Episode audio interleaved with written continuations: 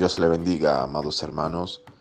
Hoy hablaremos en el devocional de cómo vencer en la guerra espiritual. En Éxodo 17 nos cuenta la historia cuando Moisés y el pueblo de Israel se levantan en guerra contra los amalecitas.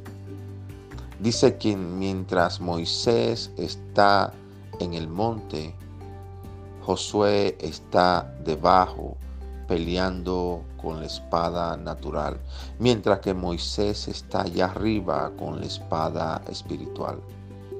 Amado hermano, debemos saber que la guerra espiritual se pelea en el mundo espiritual, se pelea de rodillas, se pelea con la oración, con el ayuno, con la palabra de Dios.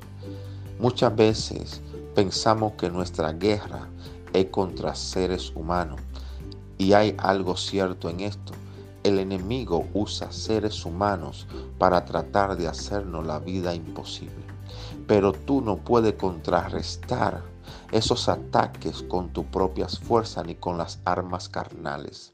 Tienes que saber que detrás de esa persona que te ofende, hay alguien que está tratando de matarte, que está tratando de acabar con tu vida, que está tratando de estorbar tu destino. Por ende, no puedes enojarte con la persona está frente a ti.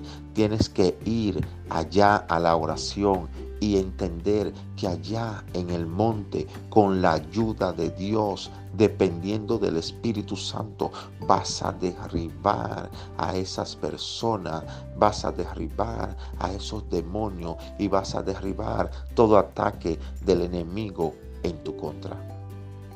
Recordemos la historia de Pablo y Sila dentro del calabozo. Aquel hombre, el carcelero, que fue instrumento de maldición metiéndolo en el calabozo de más adentro y asegurándole los pies con cepo. Ese mismo hombre fue que Dios usó para lavarle las heridas a Pablo y a Sila. ¿Qué trato de decirte, amado hermano? Que tu lucha no es contra carne y sangre, o sea, contra seres humanos. Ellos pueden estar siendo instrumento del enemigo hasta este momento, pero cuando tú subes al monte, tú haces que el poder de Dios se manifieste de tal manera que aún tus enemigos puedan ser liberados para que sean instrumento de bendición en tu vida.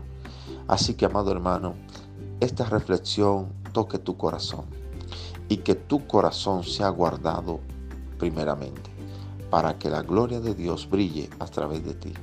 Pelea de rodillas, no con tus fuerzas, sino con la espada de Jehová.